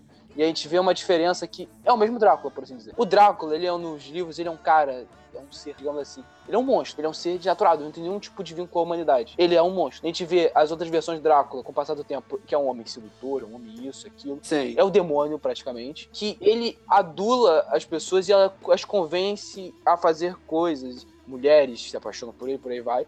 E a gente vê o Drácula do Castlevania. Que ele, quando. O único momento que ele se aproximou da humanidade foi esse momento. Tanto que, pra mim, uma das cenas que eu acho, claro, que eu acho mais fodas do, da série Netflix Castlevania, inclusive, é quando ele descobre a parada que a mulher morreu antes dele ir na chama. Que ele chora sangue. Ele Sim, a chorar sim. sangue, cara. Tipo, Mano, a melhor é sinistro, cena pra mim é. que dá That pra ver a bar que... fight. Please, have some class. é a melhor É, cena, essa cara. também. É. Não, eu não falei que é melhor, eu falei que é uma das que eu mais curto da série. Entendi, entendi. E o Drácula, pra mim, é o concurso. Não, o Drácula, Vader. Tem alguns que não podem faltar, né? Tipo aqui. Senão a gente é auto-nichamento. Mas eu também vou querer citar um outro vilão. Um, não é vilão, né? Porque a gente vê a visão dele. Alguém aqui já viu Você vai falar do Gordon. Hum, cara, eu lembro, Gordon. eu lembro que eu assisti metade, só que aí ah, tava muito longo, aí eu dormi. Cara, a gente viu Jordan Belfort. Vamos falar a verdade. Ele vendia ações de penny stocks, que eram empresas merdas, pra gente milionária, enganando elas. E fez uma fraude. Não, ele tem vários crimes. Mas os que ele fez foi lava... lava- lavagem. Porque ele passou dinheiro pra Suíça. Ele teve uma fraudulência de IPO, que ele comprou as ações da IPO antes da IPO ser lançada, ou seja, isso não pode nos Estados Unidos. E isso, teoricamente, faz ele um vilão, né? Porque, pô, ele enganou gente, roubou dinheiro. Roubou dinheiro, não, ele enganou gente, fazendo elas comprarem uma parada errada. Mas, cara, não tem como não torcer por ele. Não tem como não torcer por ele. Ele é o demônio, cara. Ele falando, você se convence. Essa é a parada. Ele é o cara dos Bastardos. Ele é o cara do Bastardos Inglórios, os dois. Não tem como você não torcer por eles. Tipo, você não achar que queira que o cara não morra. Cara, acontece, né? Inclusive, o que vocês acham do Hans Landa, do Bastardos Inglórios? Hum, Leite, Nem assisti. É, eu- sabe? Vocês não assistiram Bastardos Inglórios?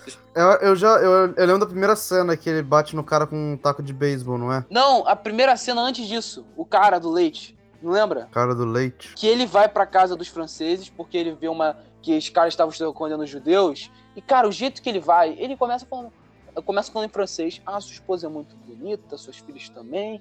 Eu como uma fazenda leiteira, eu quero tomar um leite, eu quero tomar um vinho.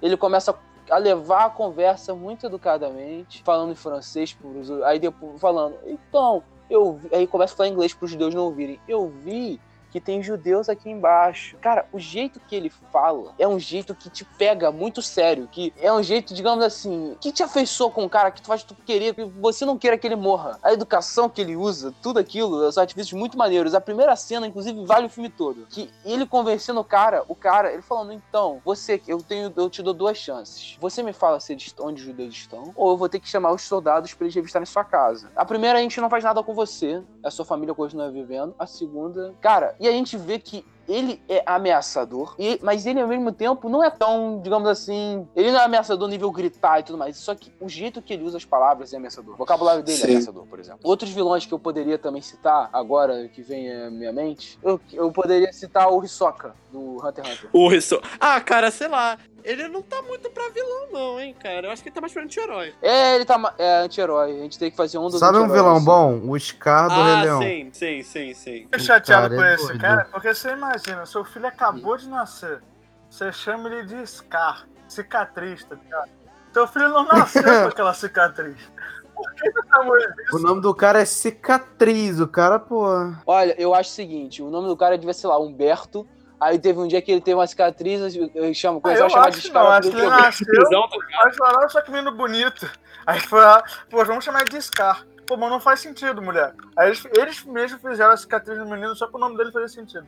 Porque, na moral, esse cara não... Ah, eu, É, eu queria né? citar mais um vilão que ele é um Olha. pouco recente, mas eu gostaria de citar que é de uma série nova do Netflix chamada Você. Não sei se alguém aqui já assistiu, alguém que já assistiu. Você É, já assistiu? Ah, ah, ah. alguém que já assistiu ou não? Ah, eu sou muito engraçado.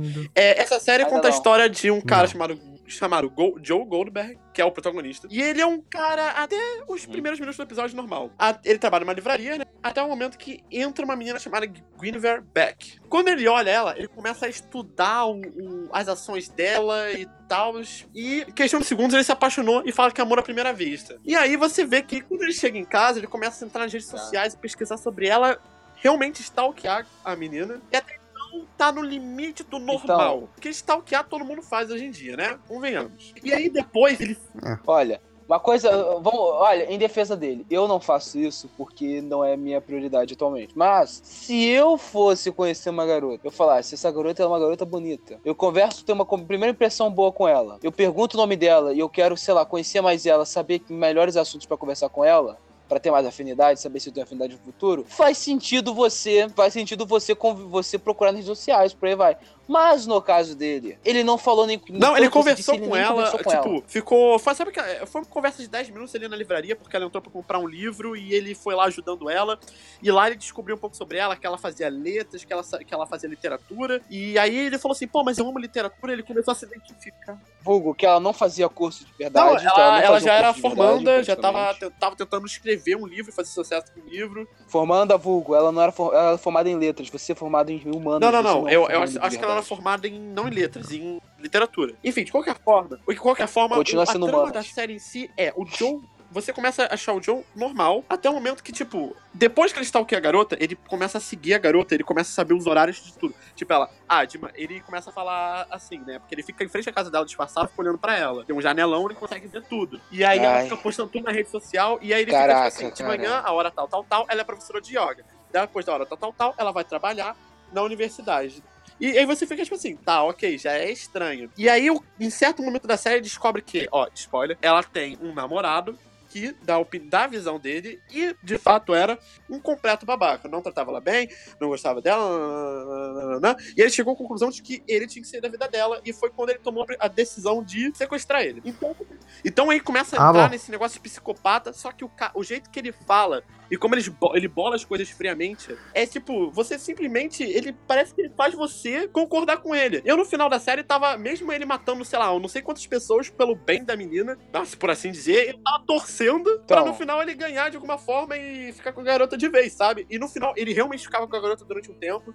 Só que, sei lá, ele achava uma amiga dela totalmente eh, tóxica pra ela, ele ia lá e matava, sabe? Ai, Puta que legal. É, olha, mas falando de cara que tão psicopata que convence você, eu vou falar de outro cara. Frank Underwood barra Kevin Space. Putz, mano. Quando ele fala. O Frank Underwood, o jeito que ele fala, e o jeito que ele fala na câmera, cara. Sério. Primeiro, ele é um bom orador. E, cara, mesmo sabendo que ele é um filho da puta, que o Frank Underwood é um cuzão, é um babaca, um democrata safado, eu continuo torcendo por ele. Eu continuo querendo que ele vire presidente. Eu continuo, inclusive, numa parada. Inclusive, vocês viram um vídeo dele falando igual o Frank Underwood fala. Só que sendo ele, Frank, Não, não, sendo ele, não- Kevin. Space, falando do assédio. Cara, se você ver esse vídeo, você, eu já não curtia, eu já, pô, perdi respeito por ele como pessoa, mas o vídeo começou, ele me deu uma parada, me deu a dúvida. Será que ele mesmo abusou esse garoto? Será que ele abusou o garoto 30 anos atrás? Entendeu? O vídeo ele criou pra mim a dúvida. Ou seja, o cara é o ator é tão sinistro que até a gente, até ele falando sobre um assunto completamente outra parada, a gente começa a ver, pô, será que é verdade? Será isso? Será aquilo? É, é, é, é loucura. é loucura. É o mesmo poder que o Creel Grave da série Jessica Jones. Nossa, É tipo o que o Grave da série, tão Jessica Jones faz. Só que, Não. sério, que o Grave é muito foda. Ele, quando ele faz. fa- Primeiro, que o- se você tivesse o poder de controlar todo mundo que você quisesse. Sei lá, vou dar- eu vou dar um exemplo. Você aqui, você quer. Você, agora, você gosta de uma garota. Hum. E você quer que ela fique com você. Tu chega e manda, e você tem o poder de falar, você vai ficar comigo agora? Você não teria Se esse você, poder? você tá perguntando se eu faria isso? Cara, mas. Não, porque o poder do que o Grave tá sempre ligado. Ou seja, não tem como ele desligar. Você, se você tivesse o poder para, sei lá, pô, eu quero comprar esse videogame, mas eu tenho dinheiro, e chegar no caixa e falar, me dá o jogo, o cara te dá. Não, é, é, é tipo. Pô, mas o cara estaria fazendo contra a vontade dele? Meio que É, ele, ele fica num, parada. num estado de hipnose e faz. E naquele momento, pra ele, é meio que uma coisa boa, sabe? Só que depois que ele sai da, da hipnose, meio que torna uma coisa ruim. É tipo isso. Exato. Tipo, Gente. tanto que a Jessica Jones, por um tempo, foi meio que putinha dele, por causa disso. E ela meio que gostava durante esse estado de hipnose, só que ela. Exato. Quando ela saiu, ela tava totalmente terrorizada, entendeu? É, e é por causa desse tanto tempo que ela Sim. pegou uma imunidade. Tanto que ele fica. E é maneiro que a gente vê ele tentando ser herói, usando esse poder, e a gente vê que ele não é só um cara que nasceu com esse poder. Ele também é um maluco. Ele é um maluco, porque os pais dele eram doidos, o- faz, jogo, sabe, faziam um choque. é, Jogavam um choque O nele pra clássico descobrir background poder, de um de coisa. É. E cara, ele ser um babaca, ele ser daquele jeito, inclusive eu tava torcendo pra ele virar um vilão. Faz completo sentido. Tanto que na segunda temporada, quando tem mais ele, acabou. Aí só sobrou quem? Da série da Netflix. É, não, o, o legal Fisk. do. O rei do da crime. segunda temporada da Jessica, da Jessica Jones é tipo. É, é o Demolidor aparecer, sabe? O Luke Cage aparecer. Eu, eu acho que é- essa é a parte legal pra mim, porque o vilão não foi grande coisa. Não acho. Ou seja, a parte legal da série foram os personagens das outras séries Netflix Exatamente. aparecerem, Mas não de foi nem qualquer forma, ela. eu acho Jessica Jones uma série muito boa. Eu acho a Jessica Jones, a personagem, incrível. Muito bem interpretada e muito bem construída. Eu, eu gosto. Olha, eu vou falar outra parada. O, o próprio, a série não Demolidor tem- pra mim também é muito falar. foda. E o Wilson Fisk. Eu curto muito ele. Olha, pra mim é a melhor série Netflix de, no sentido, sabe, de, é, de herói. É. Inclusive, vou falar uma parada que pra mim com o Wilson, Wilson Fisk que me incomoda muito. Não é que me incomoda, é que eu gosto muito do jeito mongolão dele falar. Sabe? Ele, Vanessa. Ele, você me colocou na frente dela. Você me envergonhou. Cara, e ver dublado é muito engraçado, mas ver legendado também, cara. Porque o cara atua bem, só que ele atua muito bem fazendo o mongol gigante. E, cara, o jeito que. O passado dele, aquela ideia do, do branco, do quadro branco, ele olhando pro quadro branco, enquanto o pai dele espancava a mãe, e o quadro branco ter sido o que motivou ele a fazer a violência de matar o pai. E na terceira temporada, ele usar o terno branco, teoricamente vestindo a Sim. violência, de fato, abraçando essa parte dele aqui. Cara, é muito maneiro. Cara, o Wilson Fisk. Pra mim, o Wilson Fisk é um vilão daquele, é um dos maiores vilões da Marvel que não tá sendo aproveitado. Sério, eu fiquei muito feliz de ter ido ver Homem-Aranha no Aranha Verso, inclusive foi um dos melhores filmes que eu vi em vários anos. E ter visto que o vilão Ah, principal é o Wilson Fisk. Mas ele não é tão ruim assim, ele até querer um curso de inglês aí pra ajudar a galera. Não, não podia faltar o. o, o Caio. Mas, eu- A mano, piada. eu assisti o Aranha Verso, é muito top. Eu ainda não assisti o Aranha Verso, Cara, vai fazer. é muito Cara, bom, cara. E a 17 cena pós-crédito é muito Tomatoes. engraçada. Cara, Legal. não, é, não era 100%, Não, eu acho que era agora eu não lembro. 100% durante um tempo, só que depois eles diminuíram pra 97, porque 100% é foda, né? O filme não é perfeito, infelizmente. Nenhum filme vai ser perfeito. Nenhum filme é perfeito. Olha, mas sério, mas o Wilson Fisk, pra mim, inclusive, eu não entendo por que Não a Marvel não usa mais ele, cara. Não sei por que eles não usam mais o Wilson Fisk. Porque o que é indica que ele eu tá acho que é porque talvez o, o, o, o Fisk não tem superpoder, e eu acho que falta aquele negócio de ser incrível, e a- talvez a Marvel fique tipo, nossa, é, eu vou. Como é que eu vou trair meus fãs com um cara que não é super poderoso, sabe? Por isso que você vê que no Guerra Infinita. Olha, eu acho que tem uma parada que atualmente tá co- acontecendo, é o seguinte, a Marvel tá focando muito nessa parada de poder, de criar sei lá quantos poderes mirabolantes, que as histórias que são críveis, que eram o que chamava atenção, tipo, as do Homem-Aranha, Demolidor, Justiceiro, por aí vai, estão meio que pra escanteio. E é nas histórias que o Wilson Fisk brilhava. E o Wilson Fisk não é um vilão pro Homem de Ferro. O Wilson Fisk é vilão pra Homem-Aranha, Sim, pra Demolidor, É que ele é Pra- gordo.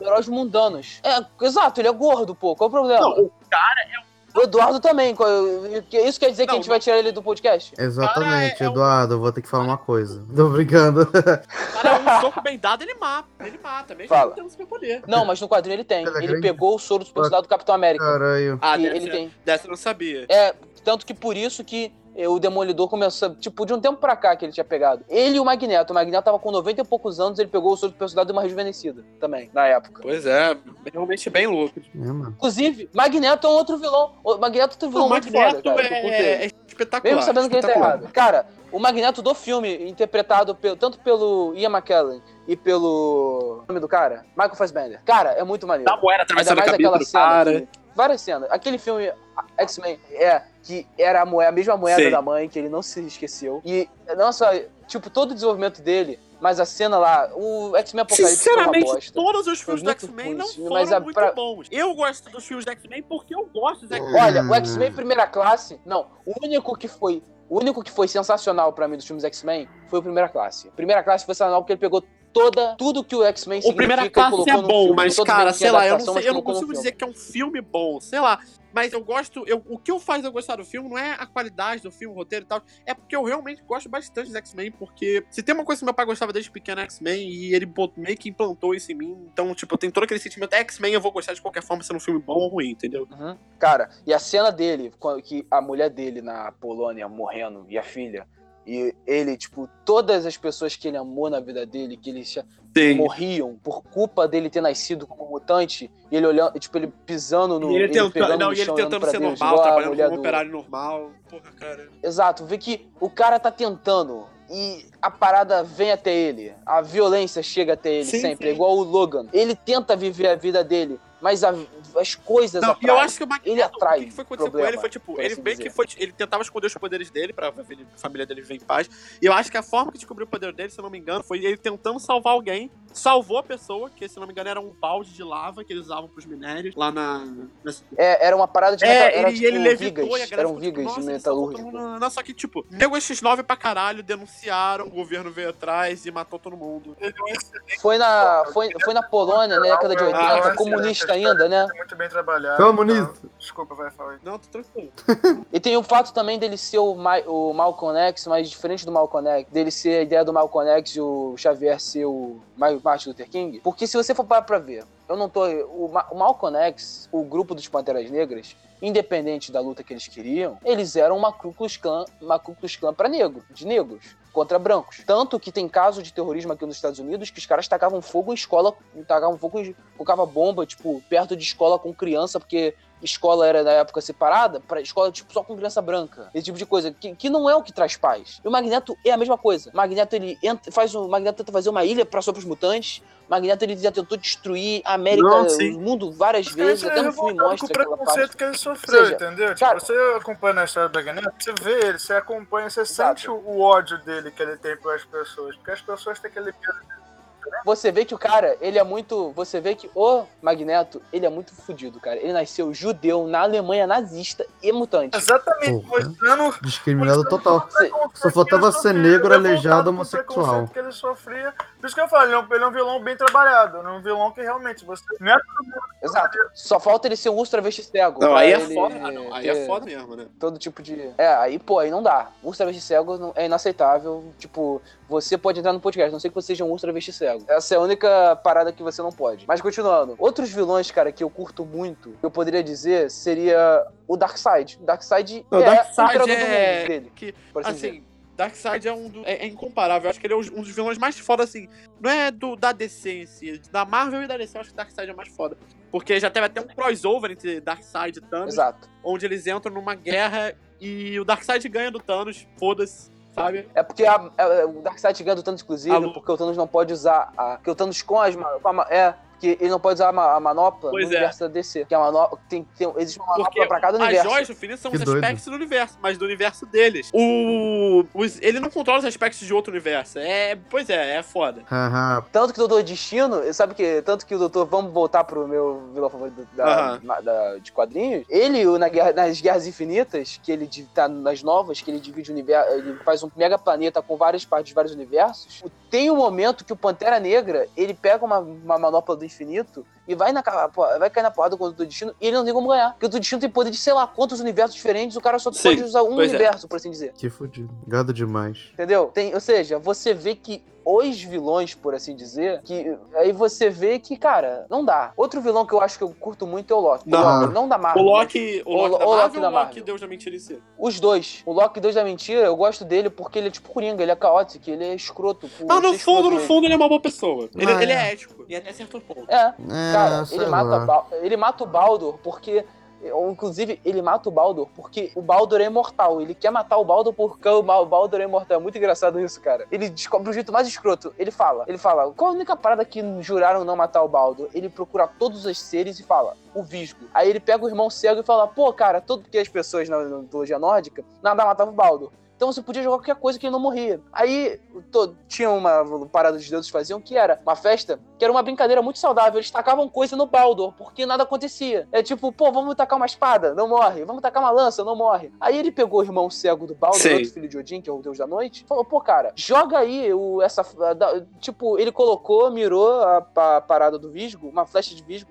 Pô, vai lá no seu irmão, não vai acontecer nada mata. E é muito engraçado que todos os deuses juram que pra ele vo pro Baldur voltar, aí o Loki se fantasia de uma, de uma senhora e fala que não tinha que morrer mesmo. Ou seja, o Loki causa o Então, Ragnarok o de sacanagem. o Loki Caralho. ele é genial. Sim, sim. Cara, muito bom. E terminando, e pessoal, esse podcast, digamos assim, ele já está longo para. É, a gente já, já foi uma hora e meia. Isso sem Uma hora e meia de puro edição, conteúdo, né? de, Mas de já foi uma hora e meia conteúdo de aqui. qualidade e diversão. Pô, mas quem vai ter que editar depois sou eu, né? É, né? Pô. É, é, azar o teu. Quando eu tiver meu computador, a gente, a gente reveza isso aí. É, mas é isso. É isso, pessoal. Caso você, caso você esteja assistindo pelo YouTube, queremos avisar uma coisa. Que no YouTube não é muito cômodo você assistir. Queremos avisar que nós estamos em. Lugares algumas plataformas- caralho. A gente tem muito lugar agora. Exato. Nós estamos no Agora você. Anchor, Agora no não. Breaker, no Google Podcast, Pocket Cast.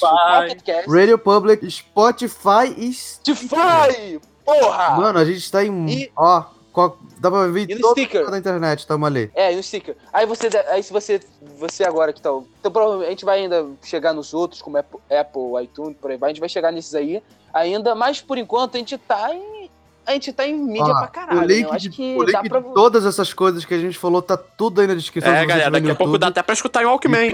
É, mano, a, Exato. a gente tá até na Deep Web. Né? Temas Discovery. mais Olha. por assim dizer, né? Exato. Olha, na Deep Web é a versão.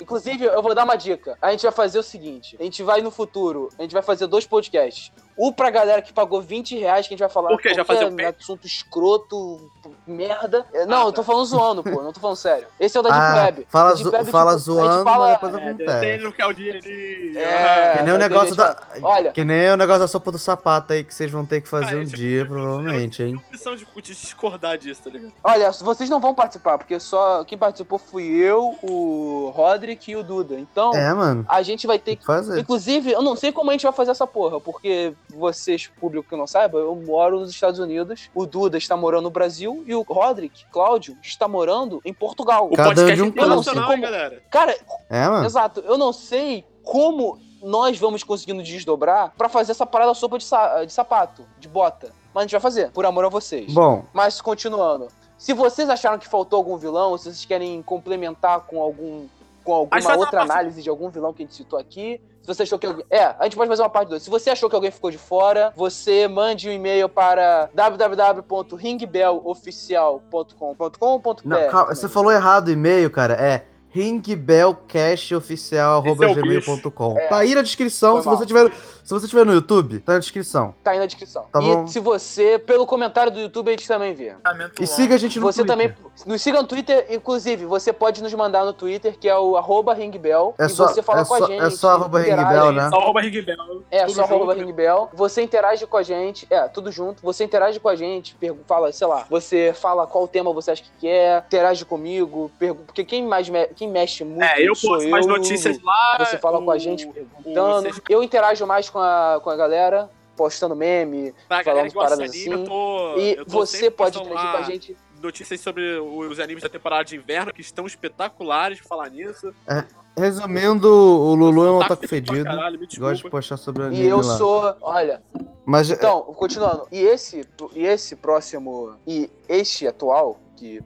Nós estamos muito agradecidos. Primeiro, a gente vai agradecer a todo mundo que já seguiu a gente. E você, no- você saiba de uma coisa. Se você quiser pedir tema pelo Twitter, por e-mail, por aí vai, peça. Mande também pelo direct message, me- message do Twitter pra, pra, mim- pra gente, que a gente responde. Qualquer coisa. é, a, a gente não morde, não. Aproveita que a Pode gente ainda é mandar a humilde, o poder ainda não subiu a cabeça Olha, de falar nós com você de somos- boa, ok? É, mano. Exato, aproveita. Quando a gente.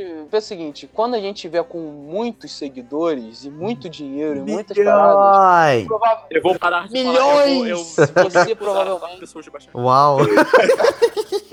Eu vou, eu vou fazer o. Eu, eu vou ser elitista. Todo Pelo mundo que amor. vai comer. Todo mundo que vai participar po- que vai participar do podcast vai ter que comer feijão em cima do arroz. E os ouvintes vão ter que ser obrigados a, a fazer isso também. Calma aí, quem come. Quem, primeiro, quem come é, Não, é, arroz em não, cima não. do feijão, né? É, eu acho Esse, ia esse é o verdadeiro vilão, né? Que come arroz em cima do feijão. Exato. Ah, é. Então, gente, é.